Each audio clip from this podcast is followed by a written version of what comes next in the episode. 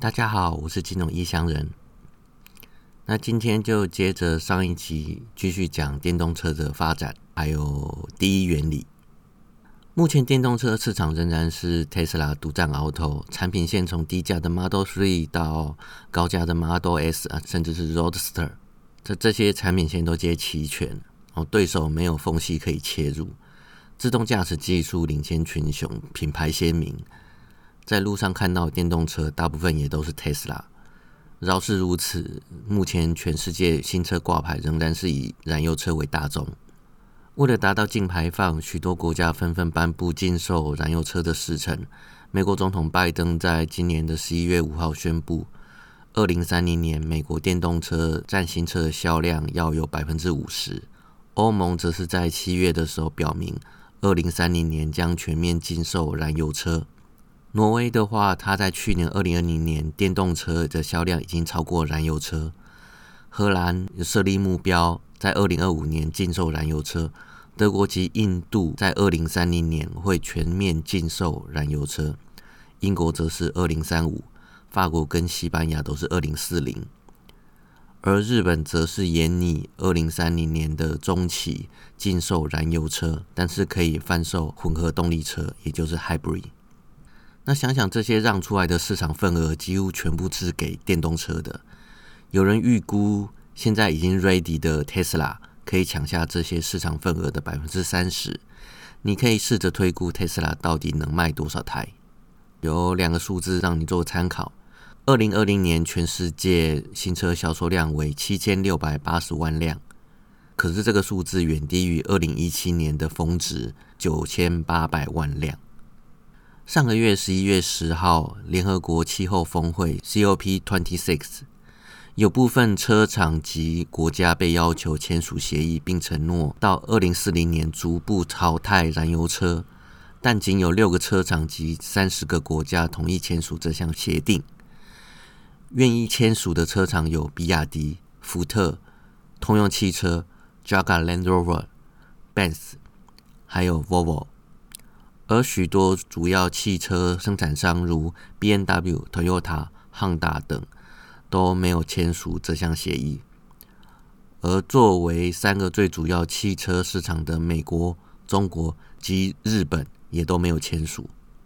在这种情势下，各个车厂能否在十到二十年之内研发、量产并发售足以跟特斯拉竞争的电动车？大一点的车厂。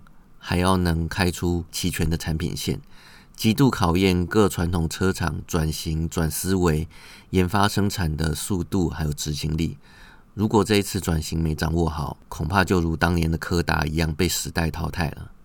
现阶段电动车车厂竞争的重点，除了上集提到的安全性，这安全性还包含了电池还有自动辅助驾驶，另外还有电动桩布局。除了这两点以外，就是拼低价抢市场份额最大的低价电动车市占率了。前几年，Elon Musk 急着要推出低价电动车 Model Three，而且要急速扩大其产能。除了本身布局以外，有很重要一点是，你上 Leaf 这一款很成熟的低价电动车的威胁。Leaf 这一款低价电动车，它在二零一零年就已经量产了，到现在超过十年。当时特斯拉。产品线独缺低价车种，而 Leaf 这款低价电动车已经卖了数年，而且卖得很好。Tesla 若不尽快推出低价电动车与之抗衡，之后的领先者地位有可能会被逆转翻盘。这跟当年 Intel 为何要推出低价 CPU Celeron 是相同的道理。Model 3推出并量产之后，Elon Musk 表示还要再开发两万五千元美元的车种。目的也是为了面对 Leaf 的竞争。不过，今年二零二零年，Leaf 也寄出相对应的措施，在美国最便宜的版本，再加上美国政府的补助之后，其价格略低于两万美元，显见低价电动车竞争的白热化。至于 Elon Musk 为何能在短短一两年即能推出低价电动车 Model Three，而且能快速量产它，有很重要的原因，是因为他使用了 First Principle。中文翻译成第一原理、第一原则，或者是第一性原理。SpaceX、Tesla 及 PayPal 的创办人 Elon Musk 曾经说过：“我会运用第一性原理思维，而不是类比思维去思考问题。在日常生活中，人总是倾向于比较别人已经做过了，或者是正在做这件事情，我们也就去做。这样的结果只能产生细小的迭代发展。第一性原理的思考方式是从物理学的角度看待世界的方法，也就是一层层剥开事物的表象，看到里面的本质，然后再从本质一层层往上走。那第一性原理又是什么？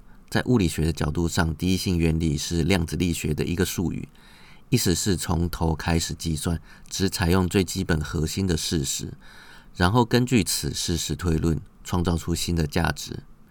所以，第一性的原理重点在于跳脱出既有框架，思考问题最根本的核心，抽丝剥茧，实际解决并传达那个最基本的事实，去看这项东西到底对消费者的价值是什么。然后从这个角度下去思考，才能真正使自己茁壮。那伊隆马斯克曾经在受访影片中举实际案例，他在开发特斯拉电动车的时候，就曾听闻许多专家觉得电动车是不可能普及的，因为电池成本在历史上一直降不下来，想要将其改进、优化甚至降价，在短时间几乎是不可能达到的。但伊隆马斯克却不认同这件事。在特斯拉新电池开发的阶段，他首先摒弃了现有市场上所有电池生产的发展技术与论点，他将电池组本身构成的物质进行拆解，还原成最基本的材料碳、镍、铝及其他用于分离的聚合物，而这样的还原使他重新理解建构电池制造的基本事实为何。毋庸置疑的，若是按照过往的经验与技术，上述的几种材料在一般市场的运作下，基本上不太可能大幅度降价。但他却发现，在生产的过程中，有很大的区块是落在人类协作过程当中，而他相信，凡是需要人类协作的工作事项，必定存在一定的优化空间。因此，基于这些基本事实，伊隆马斯克与团队成员再把原材料生产流程的每个部分再细致分析及实验，并把每个工作流程再优化重组。最后，他和团队将各个部分元件进行优化，加上全面性改良的生产方式，整合成现今能以大幅度降低电池生产成本为前提的电动汽车。若以第一性原理的思考模式来思考 SpaceX 计划。他也同样挑战过去太空运输技术产业中成本就是那么贵的专家偏见。他先还原制造火箭的基本事实，发现一架火箭的原料成本其实只占火箭的总成本的两个 percent 而已，而余下的成本其实是其他制造过程所延伸的额外成本。在拥有这层认知的情况下，他便朝着优化另外百分之九十八的成本方向迈进。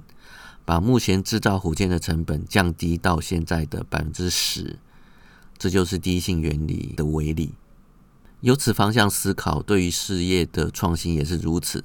类比法就像市场调查，看了市面上所有的案例之后，如同写论文找文献资料般，别人大多数往哪个方向做，就由此做法下去进行更好的改变，以产生更好的结果。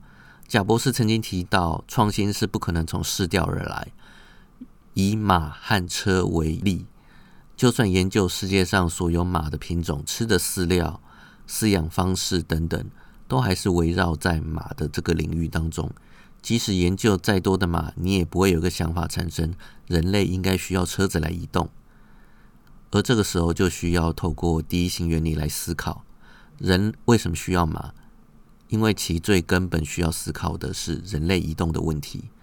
所以，为了移动更方便快速，就会去思考什么样的东西可以解决这样的困难。因此，车子便被发明出来，透过机器运作来帮助人类解决移动困难的问题。以上这一段是揭露网络美门的文章。由此可见，跳脱框架思考基本事实，重新优化、创立新模式的这种能力是有惊人效果的。